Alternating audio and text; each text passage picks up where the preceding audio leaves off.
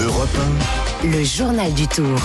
Avec Axel Bay. Bonjour Axel. Bonjour. De la joie d'abord et un coup de gueule ce matin sur les routes du Tour. Alors la joie, on va commencer avec cette joie, celle de Vincent Lavenu, le manager de la formation AG2R Citroën, dont le coureur autrichien Félix Gall a remporté l'étape reine du Tour hier entre Saint-Gervais et Courchevel. Que toute l'équipe a contribué à cette, cette victoire et nous, euh, comme d'habitude, euh, dans la voiture, on a pleuré. Et on a, on, a, on a ri, on a pleuré, on s'est tapé, on s'est embrassé. C'est des moments uniques euh, qui sont tellement, tellement agréables, tellement bons à vivre que on veut les vivre tout le temps.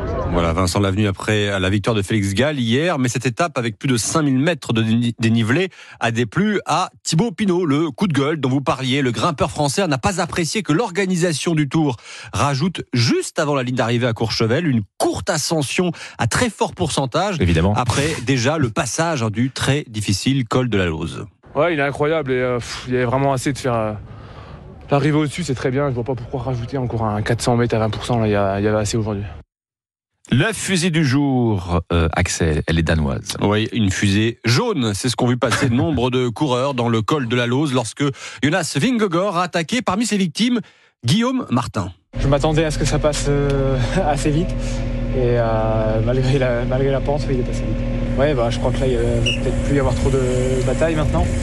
Mais euh, bon, on s'en doutait que l'un des deux euh, craquerait peut-être à, un moment donné.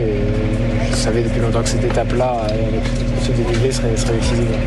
Guillaume Martin avec derrière le bruit de son bus. Alors, euh, si Vingegaard a terminé quatrième de l'étape, hein, il a surtout relégué son principal adversaire à plus de 7 minutes 30 au classement général.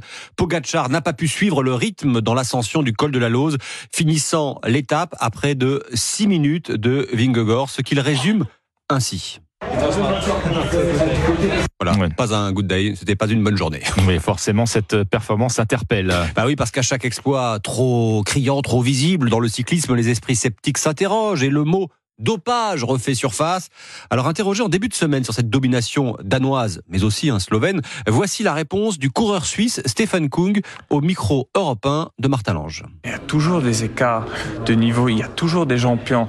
Par exemple, dans le tennis, Federer, Nadal, Djokovic, ils ont dominé deux générations des, des. Et certes, le tennis, c'est- un sport euh, technique, etc., on dit tout le temps, mais juste pour dire, il y a toujours des, des coureurs ou des, des sportifs qui sont au-dessus du lot.